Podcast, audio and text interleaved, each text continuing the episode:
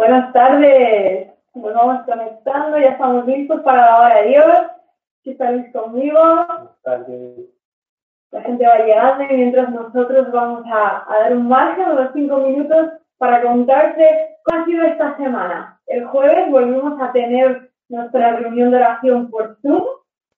Es una aplicación a través de la cual nos podemos ver todos. Sé que la gente se anima muchísimo porque podemos vernos, podemos escucharnos, podemos orar unos por otros y yo sé que eh, Dios nos está sorprendiendo muchísimo a todos porque en cada reunión, cada vez que nos conectamos, Dios hace algo diferente, nos da una palabra para personas, recibimos oración de los hermanos, unos oramos por otros y Dios se está manifestando y moviendo de maneras que no nos esperábamos.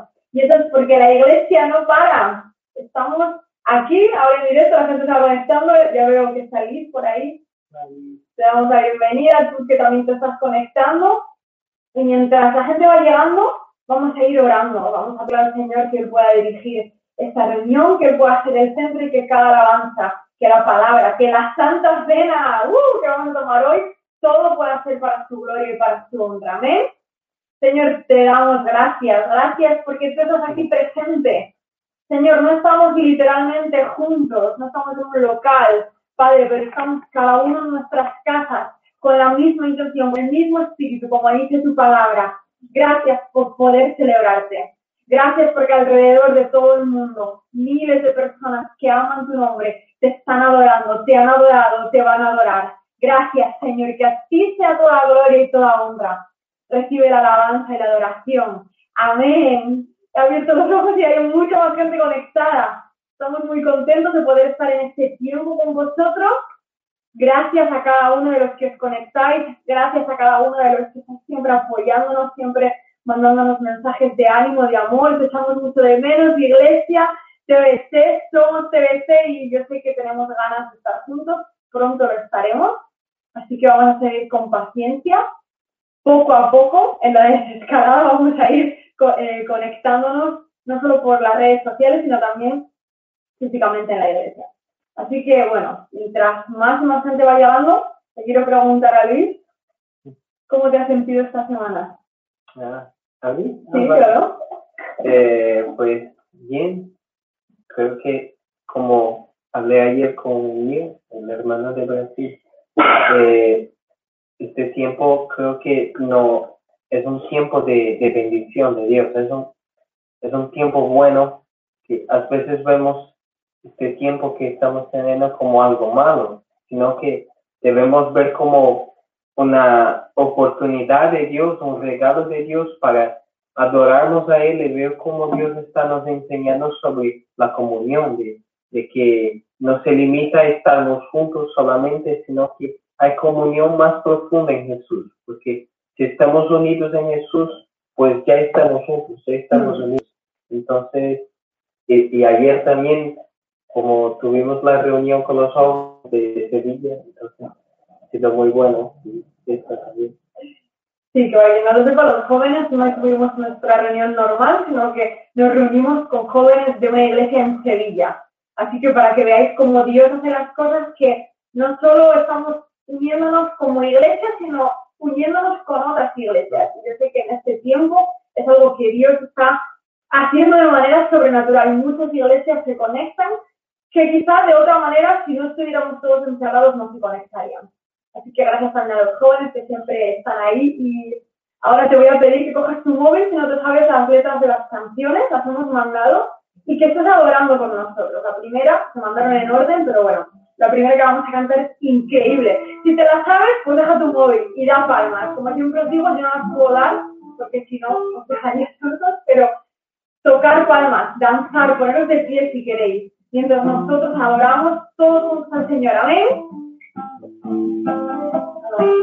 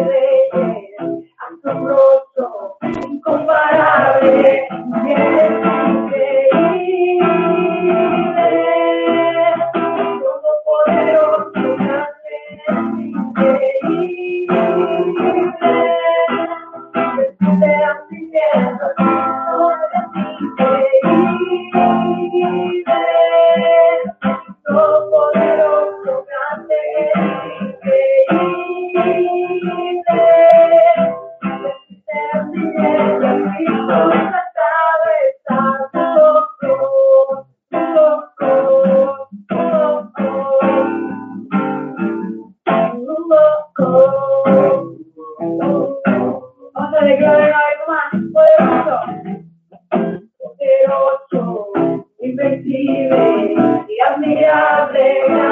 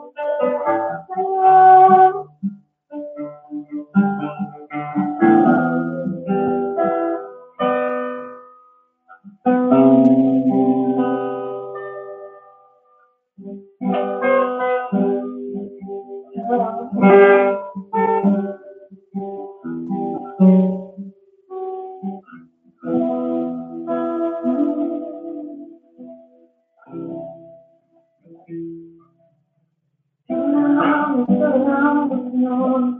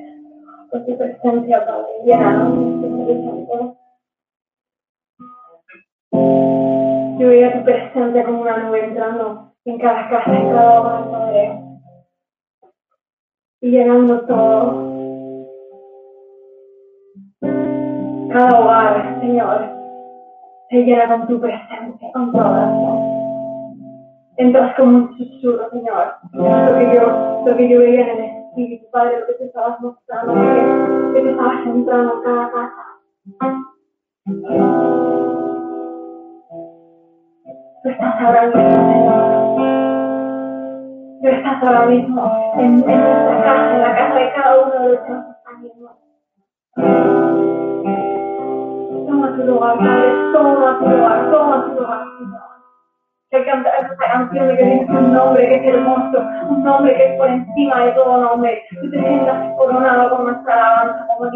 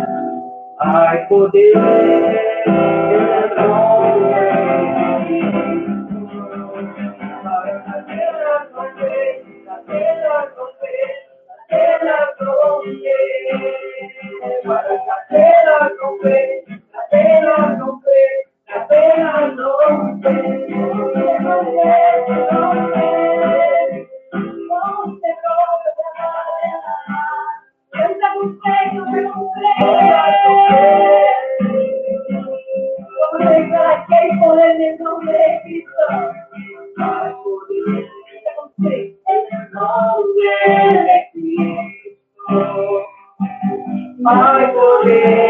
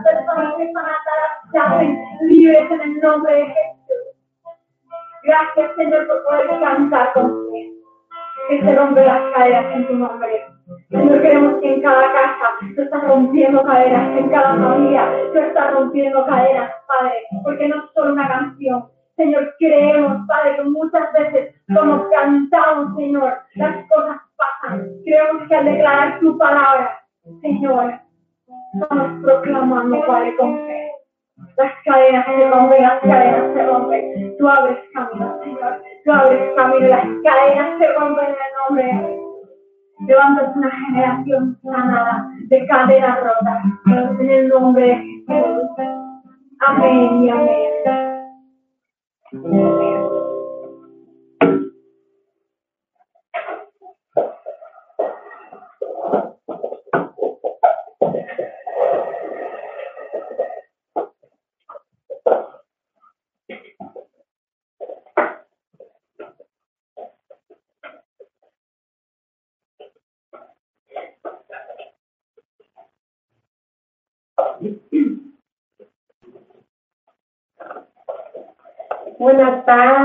tardes, mis amados hermanos, amigos, companheiros.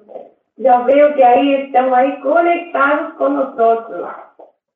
Aqui em direto é assim, a vezes temos que improvisar, pero Deus é bueno, que nos dá graça e temos estes meios de comunicação online para estar com vocês. Quisiera estar ahí, dando aquel abrazo fuerte a cada uno. Pero reciba mi abrazo y vamos orar, hermanos, para que Dios siga hablando con nosotros. Ahí donde tú estás, cierra tus ojos.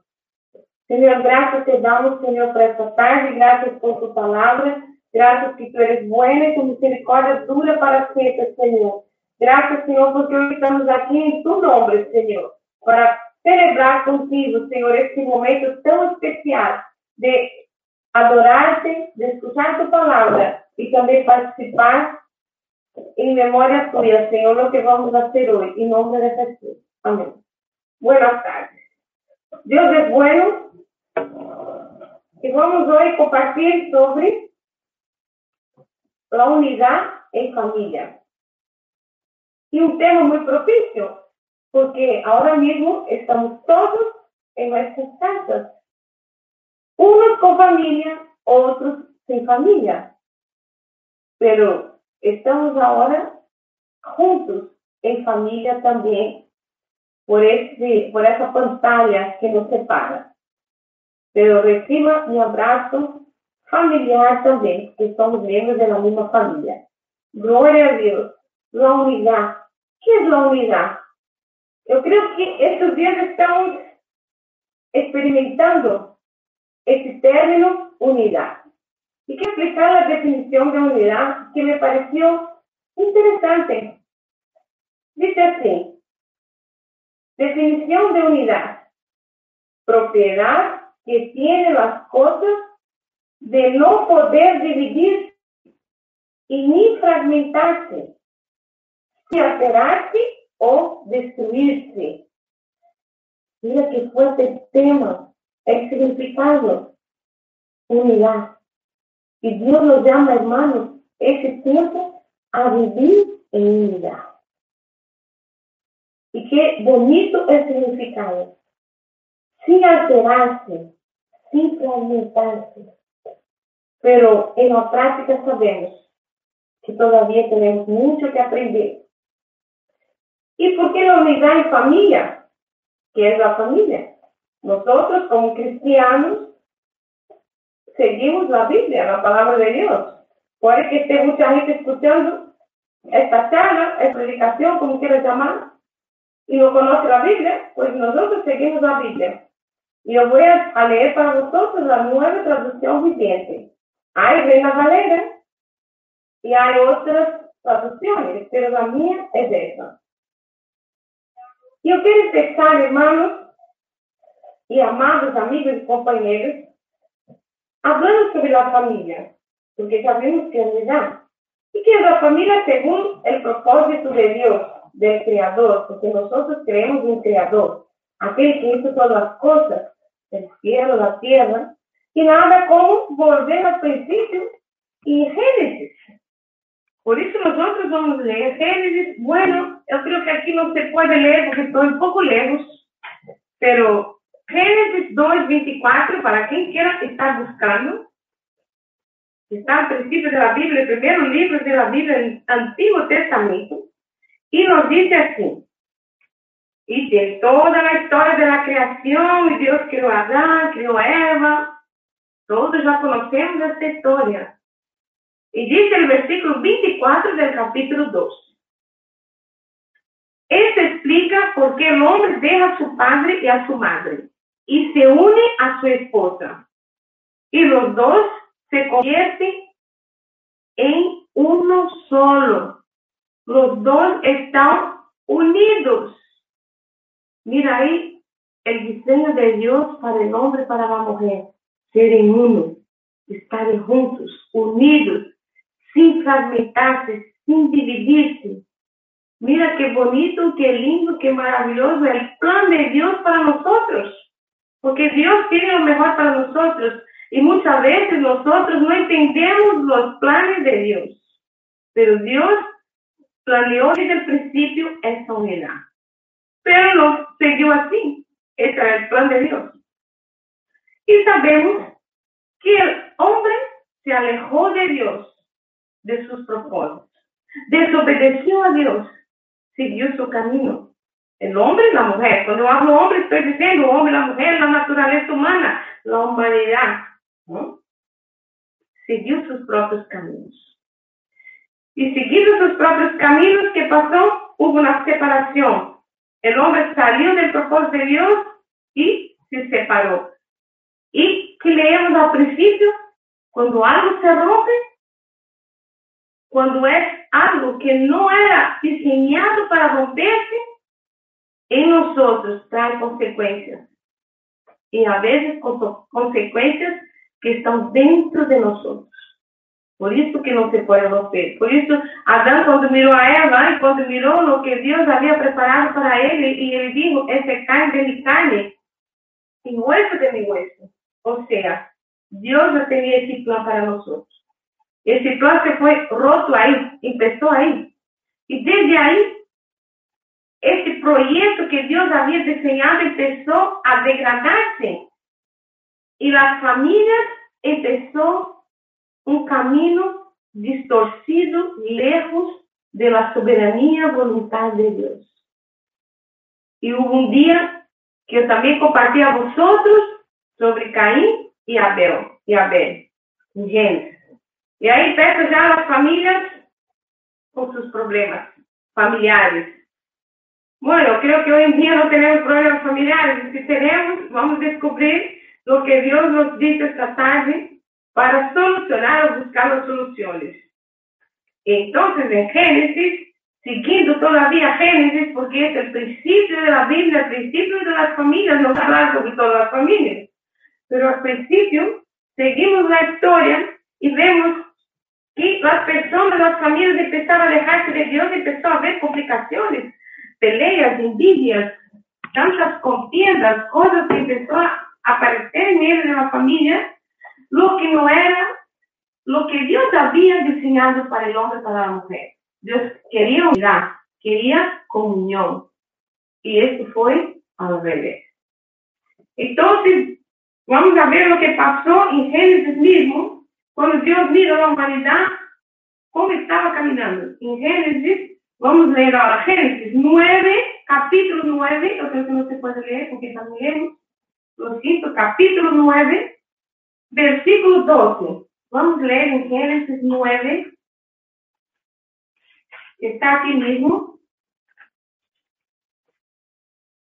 9, 12. Dice así. Entonces Dios dijo, les doy la señal, señal de mi pacto con ustedes y con todas las criaturas vivientes, para todas las generaciones futuras. He puesto mi arcoíris en las nubes. Es la señal de mi pacto con usted y con toda la tierra. Entonces aquí está hablando ¿qué? Del arcoíris. ¿Por qué? Porque las familias empezaron a alejarse de Dios, empezaron a tener otros caminos y empezaron a tener contiendas, desacuerdos. Las familias empezaron a caminar en este proyecto. Y Dios condenó todo aquello, resolvió destruir la tierra y mandó el diluvio. Pero escogió la familia, la familia de Noé. Y Noé fue dada a él y su familia una otra oportunidad, una oportunidad de salvarse de la destrucción. ¿Sabe por qué, hermano? Porque Dios es un Dios de oportunidades. Y Dios, cuando rescató la familia de Noé, Él nos va a traer una enseñanza que vamos a ver más al final. Que Dios, Él nunca ha abandonado el ser humano. Él siempre estuvo unido con nosotros de una manera diferente que nosotros no entendíamos. Y estamos buscando esta unidad con Él. Y todavía no habíamos encontrado. Entonces los hombres y las mujeres, las familias empezaron a caminar por un camino. Y Dios empieza a ver que necesitaba destruir, pero Él miró una familia, escogió una familia para traer salvación a la humanidad y dar una oportunidad. Y Noé fue escogido. Y Dios dejó un arcoíris en el cielo. Mira qué bonito el arcoíris. Aquí en Asturias se ve muchos arcoíris. Porque cuando llueve está el arcoíris. Y cuando miro aquel arcoíris, yo me acuerdo Dios es un pacto con la humanidad, un pacto eterno.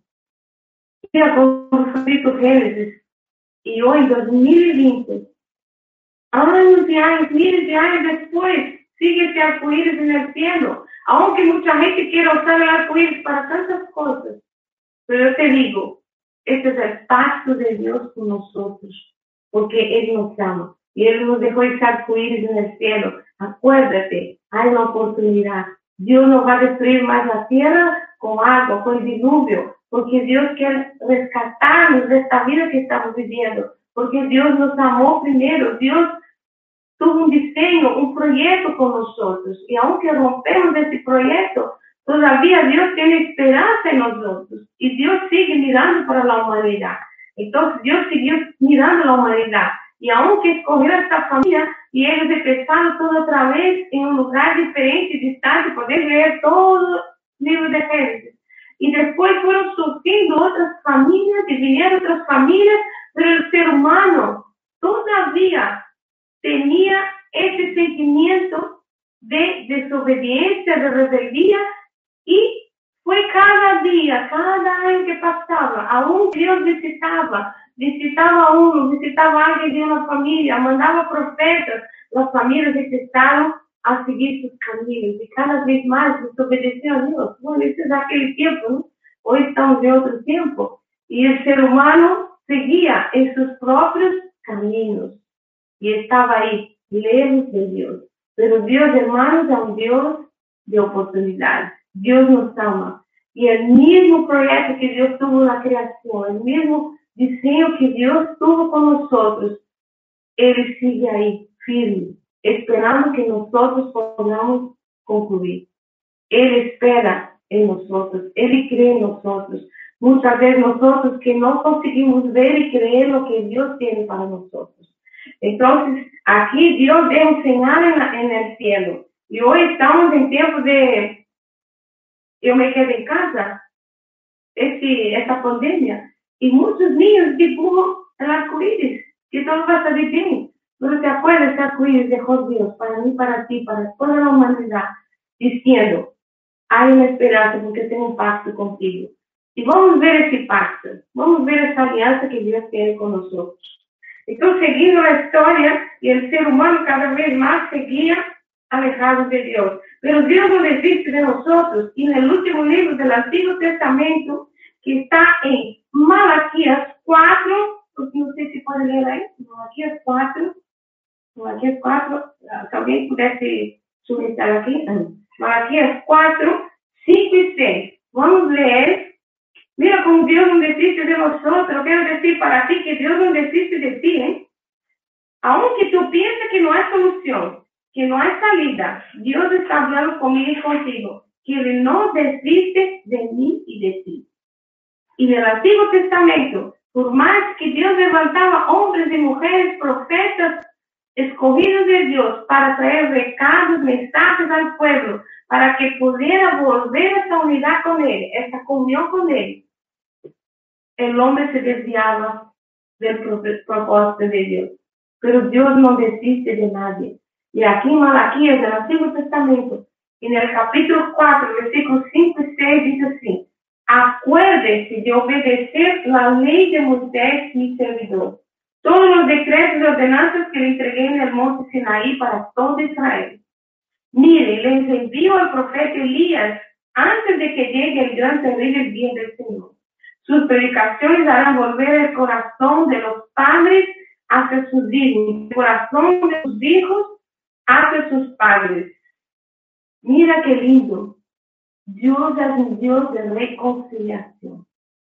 Dios es un Dios que no quiere que las familias estén abandonadas en sus proyectos, en sus deseos, en sus ambiciones, en sus eh, pensamientos, Dios quiere traer esa reconciliación y esa restauración otra vez al ser humano, a nosotros, a todos que están escuchando su palabra.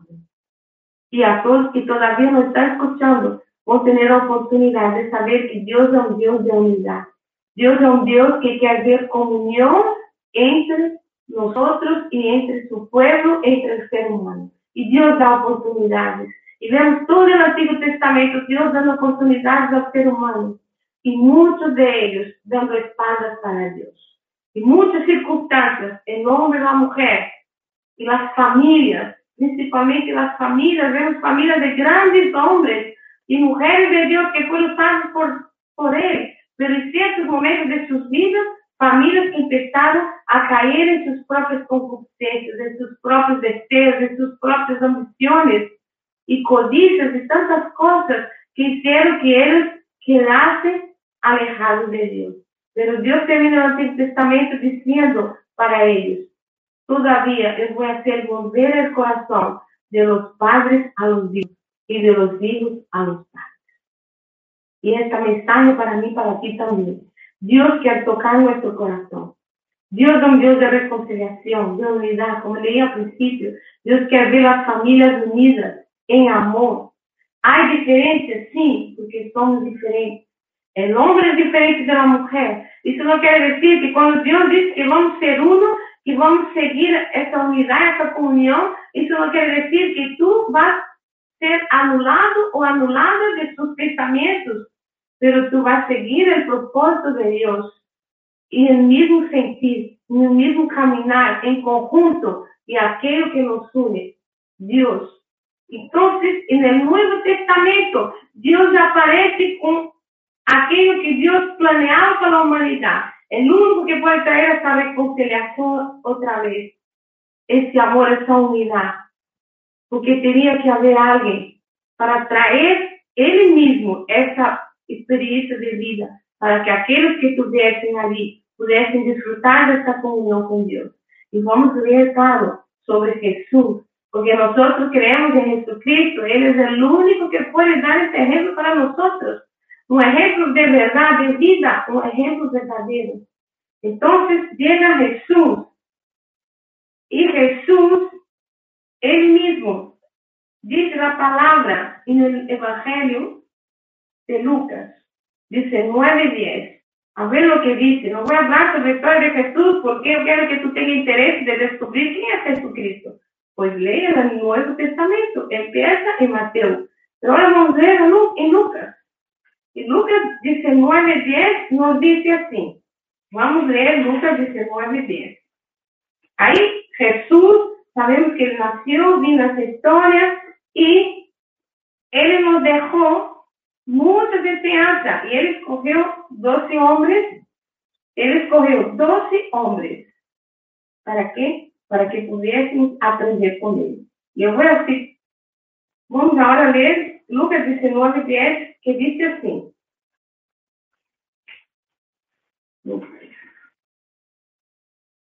Hoy vamos a leer mucho, por eso estoy aquí con tantas cosas. 19, 10. Y dice así, Jesús respondiendo, ¿no? Interesante esta historia, porque esta es la historia de Saqueo. Y hoy por la mañana en la escuela dominicana, los niños aprendieron sobre Saqueo. Y mira que Saqueo era un hombre publicano. Y era un hombre que todo, mm, aquel hombre que tiene mucho dinero, que robaba los impuestos. Pero Jesús vino para él también. Porque Jesús vino a traer esta unidad con el Padre esa conexión con el Padre. Jesús escoge a todos, hermanos. Él no tiene acepción de personas. Y él escogió a Saqueo. No fue Saqueo que escogió a él. Y cuando él llamó a Saqueo, él fue hasta su casa. Y cuando termina el capítulo de Saqueo en Lucas 19, 10, Jesús dice, la salvación ha venido hoy a esta casa, porque este hombre ha demostrado ser el verdadero hijo de Abraham. Pues el hijo de hombre, del hombre vino a buscar y a salvar los que estaban perdidos. Y uno puede decir para mí, pero yo estoy perdida. Sí, estamos, estábamos perdidos, porque estábamos lejos del diseño, del propósito con que Dios nos hizo venir a este mundo. Yo quiero decir a ti que Dios tiene un propósito en tu vida. No es para que tú vivas de esta manera a veces, a veces tú estás ahí viviendo, parece que estás bien, pero dentro de ti hay una inquietud. Hay una, insatisfacción. Hay algo que todavía tú no has descubierto. ¿Por qué? Porque este hueco que Dios dejó en mí, en ti, para que este hueco sea llenado de la presencia de Dios. Y solo vamos a descubrir la presencia de Dios, vamos a llegar hasta Dios. Cuando llegamos hasta Jesucristo, no hay otro camino. Y Jesús dijo, yo soy el camino, la verdad y la vida, y nadie va al Padre si no es por mí. Entonces, si tú quieres tener una unidad perfecta en tu familia, tú tienes que primero llegar a Jesucristo. Porque con sus esfuerzos, con sus méritos, con sus eh, bienes, con sus pensamientos, con sus ideologías, tú no vas a conseguir. Porque el único que puede nos traer esta conexión con Dios, esta paz, esta armonía que necesitamos, es Jesucristo. Por eso que estudiamos sobre Él, por eso que seguimos su palabra, por eso que intentamos buscar y obedecer aquello que Él nos enseña, aunque muchas veces fallamos, vamos a fallar. Como toda la Biblia, podemos leer muchas historias de personajes bíblicos, tremendas victorias, pero muchas veces fallamos, porque son hombres como nosotros, son personas como nosotros, que vamos fallar, pero seguimos avanzando y seguimos avanzando y sabiendo y confiando que Jesús vino a, traer ese propósito en nuestra vida de esta eh, unidad que debemos tener con Él. Y podemos conseguir a través de Jesucristo. Y Jesús estaba diciendo aquí, Él vino para salvar. Entonces Jesús vino a salvar, hermanos, a mí, a ti. Alégrate, porque Él ya te salvó. Pero si todavía no salvó, muchos que tú conoces siguen orando, porque Él tiene ese proyecto, este desafío para mí, para ti, alcanzar a aquellos que no fueron alcanzados a través de mí y de ti y de tu palabra. Entonces Jesús es aquel que vino a buscar y salvar que estaba perdido. Él dijo para Saqueo. Mira qué bonito. Jesús nos dejó tantas cosas, tanta enseñanza, y a veces nos olvidamos de leer y buscar en su palabra y practicar en nuestra vida. Hasta hoy, su palabra sigue viva, porque transforma, libera y rescata. Y vamos a seguir leyendo. Y Jesús viene a establecer el misterio de reconciliación. Y vamos a leer en 2 Coríntios 5, 18 y 19. 2 Coríntios, el libro escrito por nuestro hermano Pablo, que ya está, apóstol Pablo. Pero hubo una película ahí de, de, Pablo. Pues vamos a leer en 2 Coríntios. A la iglesia de Corintios, y a veces pensamos, uy, una iglesia, pero sí es verdad, una iglesia que vivía en desacuerdos. En la iglesia hay desacuerdos. Hay a veces muchas cosas que pasan, pero Jesús ama su iglesia. Y nos dejó una enseñanza en 2 Corintios, que vamos a leer 5, 18 y 19, que dice así. 2 Coríntios. Podéis escoger na Bíblia, 2 Coríntios 5, 18 e 19. E diz assim: E todo isto é um regalo de Deus, que nos trajo de volta a si mesmo por meio de Cristo. E Deus nos ha dado a tarefa de reconciliar a la gente com Ele. Mira, que desafío tenemos de traer, de cumplir esa reconciliación a través de Cristo, hermanos. Dios me llamó a ti, a, a mí, a ti, para reconciliación. Dios nos llamó para pelea. Dios nos ha llamado para divisiones. La división viene del enemigo, viene de nuestra carne, de nuestra debilidad, de nuestra naturaleza pecaminosa. Dios nos llamó a reconciliarnos. Porque si Cristo vino a reconciliarnos con el Padre, con Dios, entonces nuestra misión como seguidores de Jesucristo es reconciliar a la gente a través de nuestra vida. Estos 50 días que tú estás dentro de tu casa, tú puedes decir que se ha reconciliado con sus hermanos, con sus padres, con sus madres, con aquellas personas que tal vez el año entero tú peleabas, discutías, no querías escuchar, reñías. Y Dios te da oportunidad en este día para pensar y te da un desafío. Yo te llamé para traer a reconciliación y no a la división. Así como Jesús nos reconcilió con Dios, nosotros como seguidores de Jesucristo tenemos que aprender y desarrollar en nuestra vida la reconciliación. Si alguien viene en tu oído y decir cosas para que tú no tengas esta actitud en tu vida, rechace, porque Jesús fue llamado a reconciliarnos con Dios. Y nosotros como siervos de Dios tenemos que usar esta, tener esta actitud de reconciliación.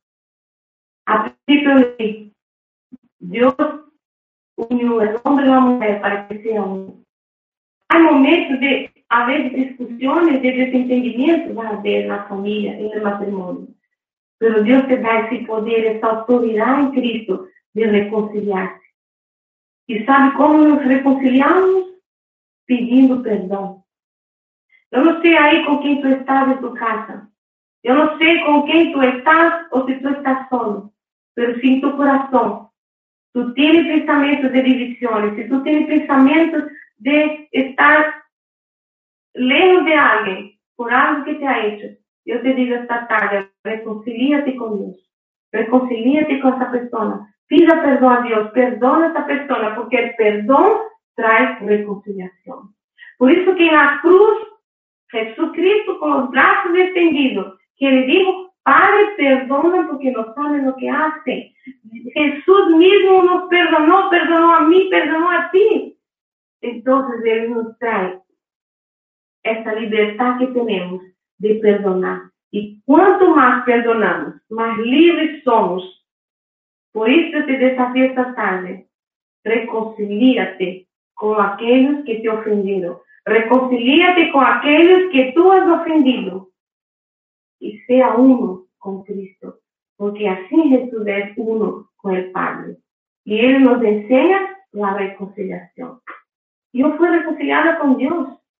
Yo con mi mala manera de vivir, con mi egoísmo, con mi vida, viviendo como daba la gana. Y Jesús miró para mí y me reconcilió con el Padre. Qué bonito. Él no miró el pecado en mi vida. Él no miró la desobediencia humana, la naturaleza eh, pecaminosa que tengo dentro, que está dentro de mí. Él no miró. Él miró la sangre de Cristo derramada por mí y por ti. Es importante entender el sacrificio de Jesús, que vino a este mundo para nos reconciliar. El mensaje del Evangelio.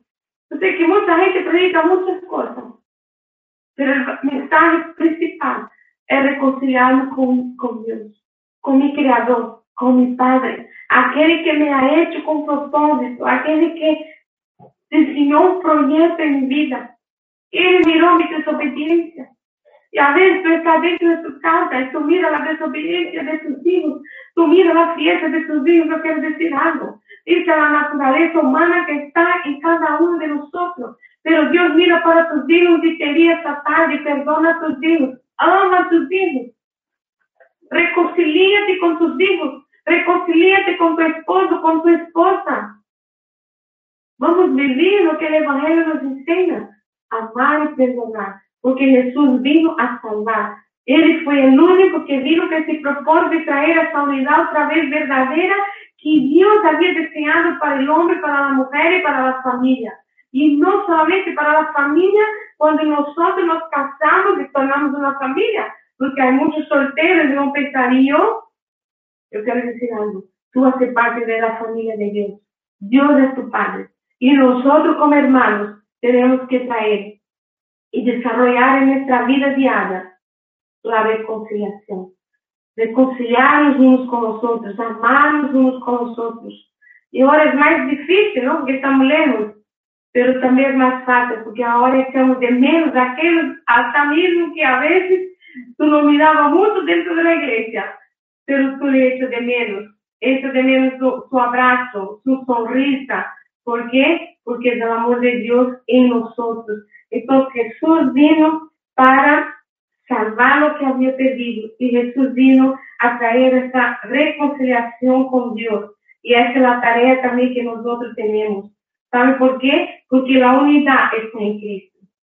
Todo está en Jesucristo. No podemos, podemos seguir muchos eh, historiadores que están en la Biblia, muchos eh, profetas, muchos apóstoles, los que siguieron Jesús, mas nuestro centro nuestra fuente es Jesucristo. Y Jesucristo, en el capítulo de ahora vamos a leer en el Evangelio de Juan, vamos a ver en Juan, en Juan 10.30. Jesucristo nos dice, Juan 10.30. Yo no estoy con reloj, pero sé que tengo que correr, ¿no? Juan 10.30 dice así. Juan 10, 30. Y después ahí dice así. 10, 30. El Padre y yo somos uno. Mira la unidad. Dios y Jesús. Jesús estaba diciendo, yo y mi Padre somos uno. Y a veces pensamos, ¿qué es ser uno? Ser uno.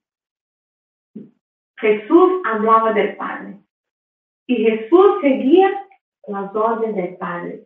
Jesús obedecía al Padre. Y Jesús hablaba del reino del Padre. Entonces, para llegar hasta Dios tenemos que llegar hasta Jesús. Y él estaba diciendo a sus discípulos, yo y el Padre somos uno. Yo no puedo pensar una cosa y mi Padre otra. Yo no puedo seguir mi voluntad y la voluntad del Padre es otra. No, tenemos una comunión, tenemos una unidad.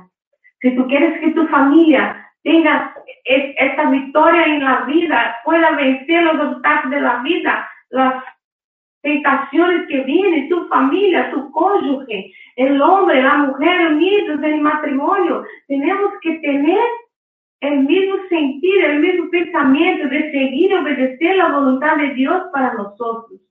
Porque muchas veces yo como esposa tengo una, voluntad, tengo mis deseos, mis pensamientos, mi esposo tiene otros, pero nosotros nos juntamos y vamos a conversar. ¿Cuál es la voluntad de Dios para nosotros? Por eso tú que estás ahí, ¿cuál es la voluntad de Dios para tu casa, para tu familia, para tu matrimonio? Tenéis que ser uno.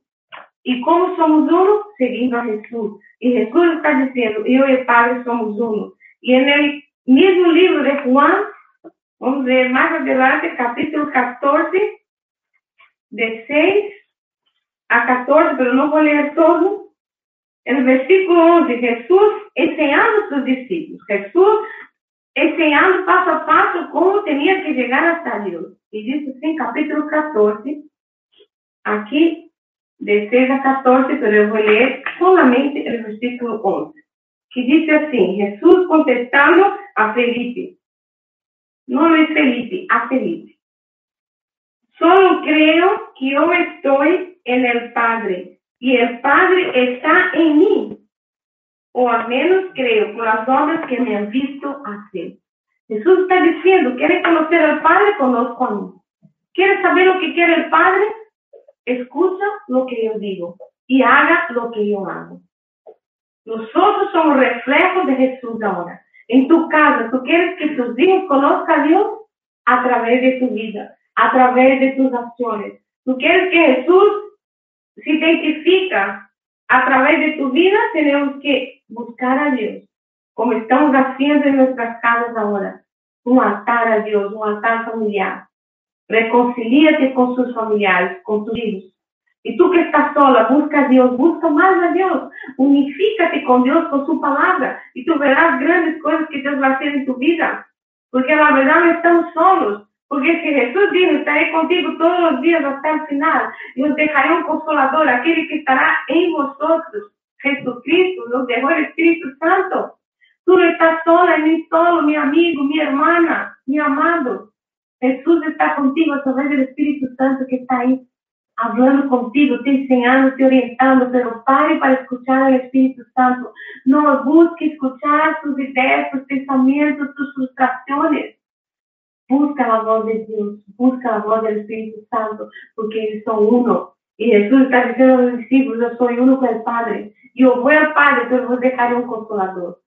Esa es la unidad perfecta de Jesús y Dios y el Espíritu Santo. Y más profunda ainda, quiero decirte algo, no hay familias perfectas y no va a haber, pero va a haber familias que de verdad quieren buscar a Dios. Va a haber familias que de verdad quieren restaurarse, quieren reconciliarse, quieren seguir el amor y la unidad que Dios ha dejado para la familia. Y para ti, mi amado y mi amada, que todavía estás sola o estás solo, o tal vez por elección, tú has escogido ser una persona que quiera vivir sola o solo. Pero Dios está contigo. Si tú amas a Dios, si tú sirves al Señor Jesús, si tú tienes tu corazón de Jesús, que está vivo, que está glorificado y sigue hablando con nosotros a través del Espíritu Santo. Él está aquí con nosotros. En el capítulo de Marcos, estamos terminando, Jesús dejó tantas cosas para sus discípulos. Y él dijo, aquel que recibe a mí, yo lo transformo, o lo elijo. No sé si esa palabra me perdona. Seré uno a uno, doce, y seré llamados mis hijos. No fuimos escogidos por la voluntad de carne y de hombre, fuimos escogidos a través de Dios. Está en Juan 1, bueno, capítulo 1, versículo, ¿no? Vamos, fue leer en la palabra de Dios, hermanos, que a veces yo puedo fallar aquí en mi vocabulario. Capítulo 1, versículo 2 está diciendo así. Pero a todos los que creyeron en él y lo recibieron, les dio el derecho de llegar a ser hijos de Dios. Tú eres un hijo de Dios, tú eres una hija de Dios, no por voluntad humana, por la voluntad de Dios a través de Jesucristo. Por eso Jesús nos trajo a través de esta unidad con el Padre. Él nos ha llamado para ser una familia. Y la iglesia de Cristo es la familia de Dios. Yo tengo muchos hijos ahora. Mira qué cosa. Yo parí dos hijos. Uno se fue con el Señor y me quedé con una. Pero Dios me agració con otra hija. Y mira qué bonito. Así Dios hizo con nosotros. Estamos lejos de Dios. Estamos no éramos más hijos de Dios, éramos criaturas de Dios, vivíamos a nuestro aire. pero Jesús vino a rescatarnos esa conexión, esa unidad con Dios, nos dio derecho de ser un hijos. Si tú de verdad recibes a Jesús y crees el sacrificio por, por ti, por mí, el sacrificio que Él se entregó y dio todo por nosotros y nos rescató de la condenación que habíamos buscado a través de nuestra transgresión, pero Él no miró nuestra transgresión y nos recibió, nos adoptó como hijos. Yo tengo una, una hija ahora, tengo una hija, y todos la conocen, Raquel, mira qué bonita, y parece conmigo, parece que hasta yo la parí. Mira cómo Dios hace las cosas. Así Dios hace con nosotros, Él cambia nuestra historia cuando nosotros nos unimos con Él y con sus propósitos. Yo no sé cuál propósito con que Dios te ha llamado. Confía en el propósito de Dios. Significa a Dios a través de su palabra, a través de este Espíritu Santo. Y no para por ahí. Porque después de Raquel vino un sobrino que ahora conmigo. Entonces estoy con la casa llena otra vez. Y tengo tres hijos. Y cada uno de una manera, uno más blanquito, otro más morenito, pero no importa, porque Dios no hace excepción de personas. Y así transferimos para la iglesia de Dios. Y Dios tiene hijos en todo el mundo y van a venir naciones, van a llenar de naciones. Yo tengo hijos por todos lados ahora. Tengo hijos de Brasil, Estados Unidos, Venezuela, Italia, eh, China, yo qué sé. Estoy hablando por fe. Que vengan los hijos de Dios, que vengan los hijos porque vão ser nossos filhos também, porque Deus nos chamou para sermos uma família, e uma família, como vimos anteriormente, Deus uniu o homem e a mulher para serem um.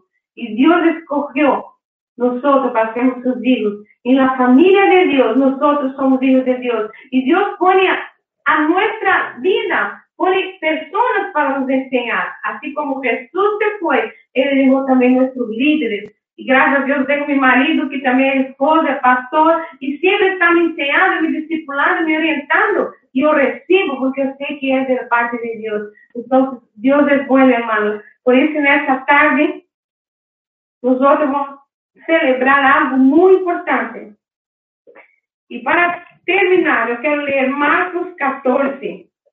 Vamos terminar, estamos quase terminando, tranquilos aí. Nadie tiene prisa, que todos están en casa. Pero Marcos 14, Jesús llama a sus discípulos. Y Jesús está llamando a sus discípulos hoy. Y llama a sus discípulos. Y los discípulos van a venir. Y antes de venir los discípulos, yo quiero que venga mi esposa aquí conmigo. Porque voy a leer un pasaje y él va a estar aquí. Y vamos a hablar de la Santa Cena. Pero Jesús estaba diciendo aquí, para los discípulos, en Marcos 14, 22, mientras comían, Jesús tomó un poco de pan y lo bendijo. Luego lo partió en trozos y lo dio a sus discípulos y dijo, tómelo porque esto es mi cuerpo. Y tomó en sus manos una copa de vino y dio gracias a Dios por ella. Se la dio a ellos y todos bebieron de la copa y les dijo, esta es mi sangre la cual confirma el pacto entre Dios y su pueblo. Es derramada como sacrificio por muchos. Les digo la verdad, no volveré a beber vino hasta el día que beba nuevo en el reino de Dios. Entonces Jesús llamó a sus discípulos para terminar. Todos estaban sentados en la mesa y van a participar de la cena del Señor. Entonces, cuando tú preparas tu pan, tu mosto, Vamos a celebrar algo que Jesús nos dejó como ejemplo de unidad. Hermanos, la unidad es así. Estamos todos juntos. Esa es la palabra que Dios dejó. Tú tienes tu familia, sea uno con tu familia. Tú tienes la familia de Cristo, sea uno con tu familia, la familia TBC, que estamos todos aquí conectados juntos, porque servimos a Dios en el mismo espíritu. Y Jesús está diciendo para ti, para mí esta tarde que seamos uno, que podamos sentar en la mesa, ahí ahora con tu familia, siente en la mesa con tu familia, reconcilíate con tu familia, perdona a tu familia. Si hay ofensas, si hay discordia, que puedan tratarse y reconciliarse. Cierra tus y voy a orar enquanto preparamos la mesa del Señor. Padre, gracias, Señor, por estarmos aquí, Señor, por tu palabra. Enséñanos, Señor, a, a sermos uno como Jesús foi uno, Senhor, com seus discípulos, Senhor. Graças, Padre, te damos por esta oportunidade que tu nos dá de sentar em la mesa, Senhor, para celebrar este dia, Senhor, que tu com tus discípulos derrama en memoria de ti, Padre, en nombre de Jesús. Amén. Pues buenas tardes, hermanos. Que Dios los bendiga. Vamos a celebrar la Santa Cena del Señor. Muy bonito la expectativa de los hermanos de la iglesia TBC que nos enviaron fotos con su mesa preparada, con su pan, con su mosto.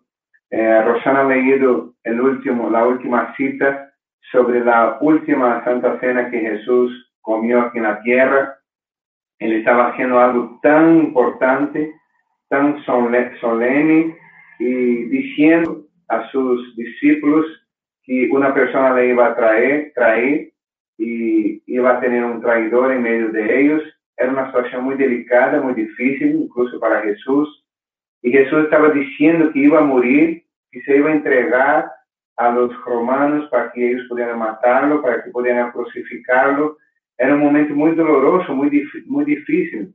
Él estaba diciendo que era la última Pascua que iba a celebrar con sus discípulos y luego iba a venir su reino. Luego la próxima Pascua iba a venir su reino. Los discípulos parece que no entendieron muy bien y justo en ese momento empiezan a discutir quién sería el mayor en el reino de Jesucristo. Ellos pensaban en un reino terrenal, en un reino solamente humano, en un reino de guerra, de armas, y ellos no estaban entendiendo lo que Jesús estaba diciendo. Yo creo que ahora, hermanos, como Rosana hablaba de familia, muchas familias, vamos a decir, nosotros podemos pasar lo mismo que, está, que pasó con Jesús en la última Pascua que estuvo aquí en la tierra. Eh, Jesús estaba hablando de la muerte, de su muerte, que iba a ser, que iba a tener en medio de, ellos un traidor. Jesús estaba diciendo que era la última Pascua que iba a comer con ellos aquí en esta tierra.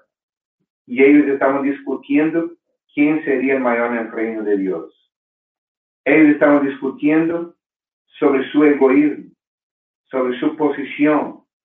Y a veces, hermanos, en esta circunstancia que estamos pasando, de estar en una pandemia, de estar gente muriéndose, igual nosotros podemos caer en la tentación de sermos egoístas, de estar pensando, ay, ¿cuándo va a terminar eso? ¿Cuándo va a acabar esto? Yo quiero salir, yo quiero comprar, yo quiero tener una vida normal, yo quiero trabajar, yo quiero ganar dinero. Hermanos, quede el mensaje. No vamos a caer en la tentación como cayeron los discípulos. Ahora estamos delante de la mesa del Señor, del cuerpo de Jesús, de la sangre de Jesús, vamos a pensar un poco en Jesús. No vamos a ser egoístas. No vamos a pensar en nosotros mismos. No vamos a pensar en nuestra voluntad. ¿Cuánta gente ahora mismo está en luto? Ni siquiera ha podido despedir de sus familiares.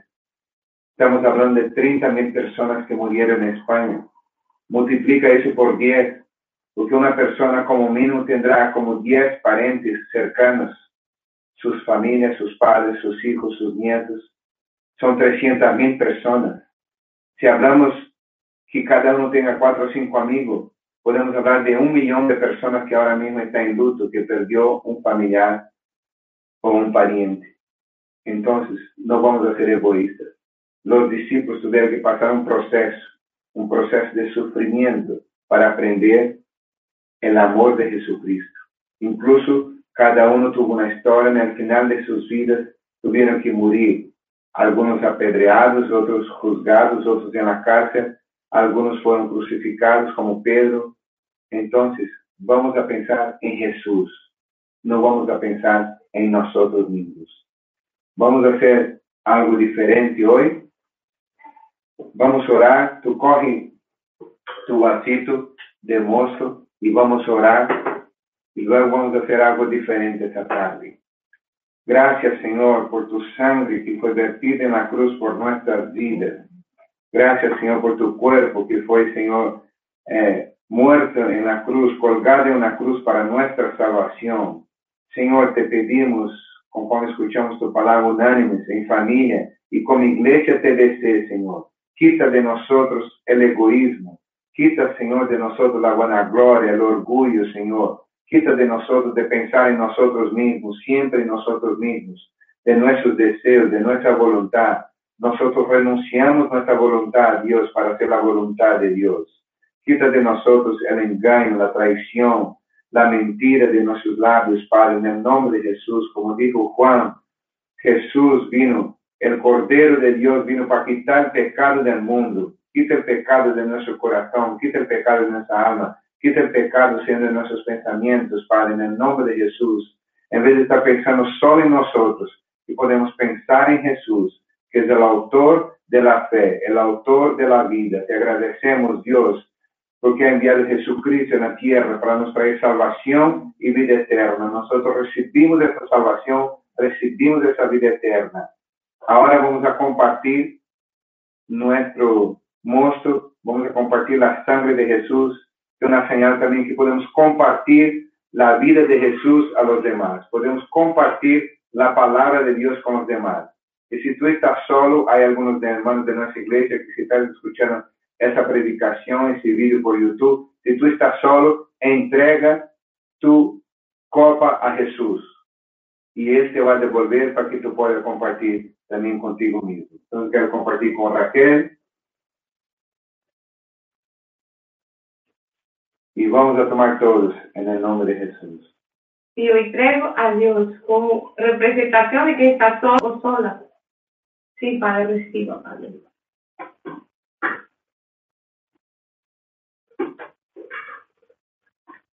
Señor, gracias, Padre eterno, Señor, participar, Señor, de lo que tú tienes para nosotros, Padre, entregando todo aquello, Señor, que a veces pensamos que es importante, pero renunciamos, Señor, para cumplir tu voluntad, Señor. Así como Jesús nos enseñó y él dijo, Padre, que yo quiero hacer tu voluntad, porque lo que yo quiero hacer es lo que tú quieres que haga. Por eso sean, Señor, como iglesia, como hijos, como hijas de Dios. Y la misma hora coger el pan. Coge el pan y vamos orando, hermanos. Gracias, Señor, por el sacrificio de Jesús en la cruz. Gracias, Señor, que pensamos que iba a terminar más rápido, Señor, ese confinamiento y decidimos hacer la Santa Cena en nuestras casas porque Dios está en nuestras casas. Jesús celebró la Pascua en una casa, no fue en el templo, no fue en la iglesia.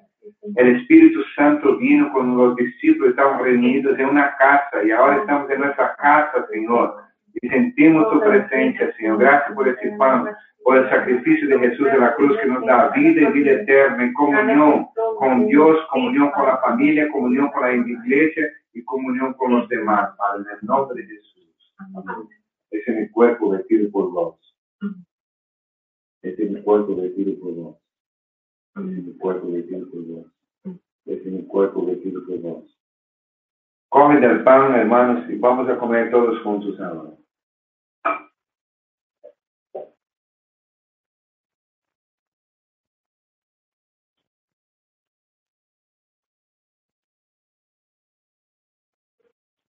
Al que está sentado en el trono, al que vive para siempre y siempre, sea la gloria, sea la honra y el poder, sea la gloria, sea la honra y el poder. Vamos todos juntos cantar. Al que está sentado en el trono, al que vive para siempre y siempre, sea la gloria, sea la honra y el poder, sea la gloria, sea la honra y el poder.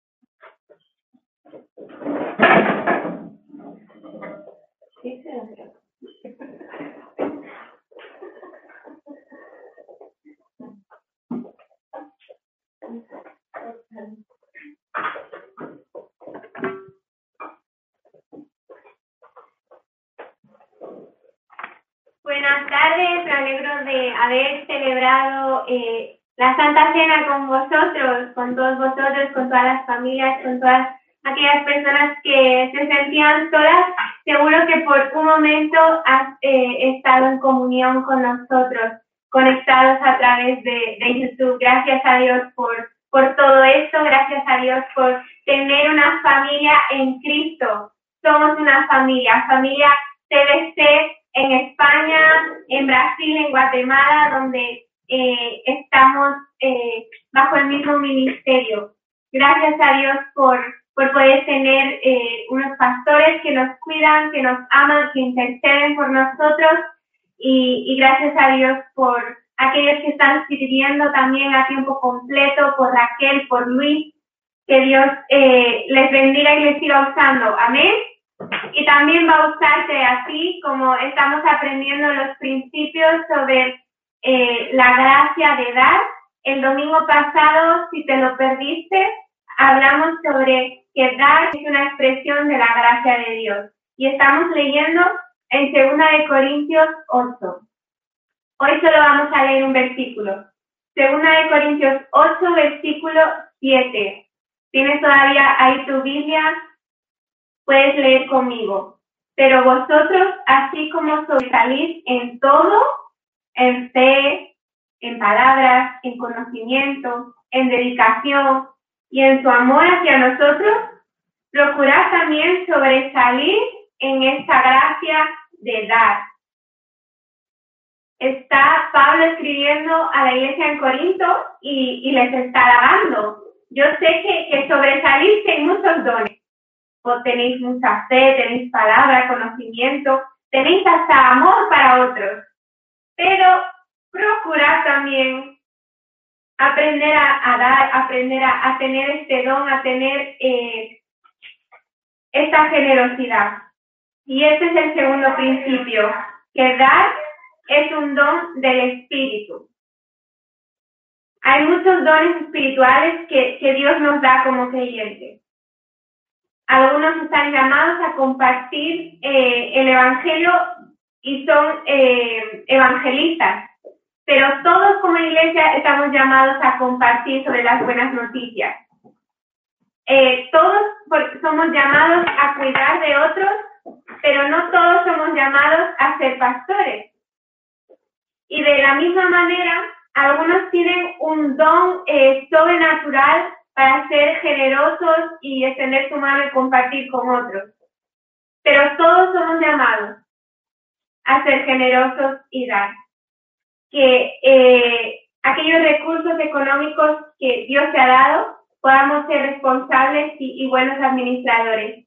Ese es el mensaje que vamos a estar compartiendo cada vez que vayamos a dar nuestras ofrendas, nuestros diezmos. Como eh, siempre recordamos, si tienes tu aplicación o puedes entrar a través de internet en tu banco, yo hice la, la transferencia de mi ofrenda ya a través del móvil y si estás eh, separando tu, tu ofrenda, tu diezmo en un sobre, en una caja, puedes eh, en este momento entregar tu ofrenda y tu diezmo para Dios, para la extensión del reino de Dios.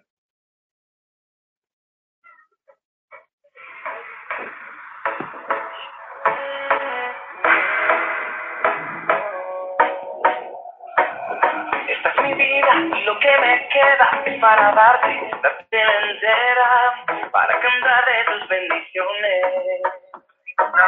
Todos mis miedos y mis problemas no te por un lado, nada me frena, contigo voy a cruzar la meta. Y yo sé que sé que aunque vengan vientos no van a volcar mi barca, si tú estás en ella. Y yo sé, sé, sé, todo en la vida me va a resultar perfecto.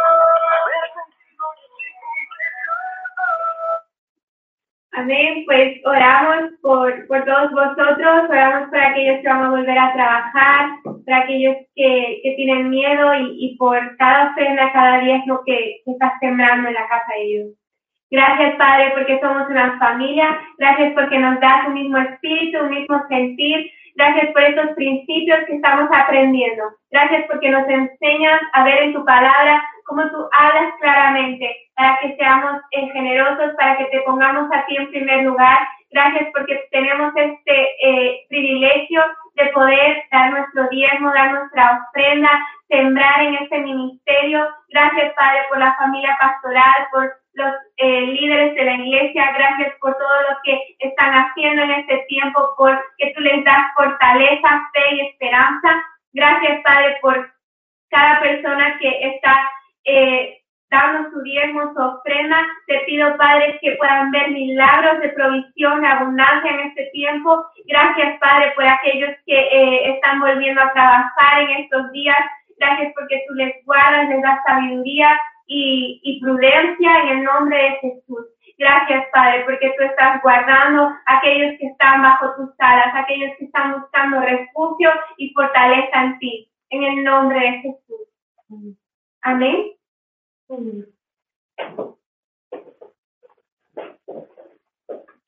Estamos terminando, hermanos, que Dios los bendiga, los echamos de menos, los amamos. Aquí está nuestro saludo, ese va a ser nuestro saludo cuando nos reunamos y cuando nos podemos abrazar, nos podemos dar la mano, nos podemos dar un beso y ese vamos practicando a ser nuestro saludo. Sé que yo no puedo ver a vosotros, pero vosotros podéis ver a mí. El jueves vamos a tener esa reunión por una nueva aplicación, se llama Good Meet, es una aplicación de Google. Google Meet es una aplicación de Google porque el Zoom estamos pagando y ahora Google abrió las puertas para hacer la reunión por esta aplicación. Entonces, ¿para qué vamos a estar pagando por Zoom si podemos hacer gratis por Google? Y es más sencillo, es más fácil que, que Zoom, ya veréis. Y eh, hoy los chicos tuvieron reunión con los niños. Eh, por Zoom es gratis hasta 40 minutos. Pudiera estar hasta un poco más de 40 minutos, 4 o 5 minutos pero no sé si Zoom va a cerrar las puertas y va solo por 40 minutos justo, pero nuestra reunión es muy difícil estar por 40 minutos.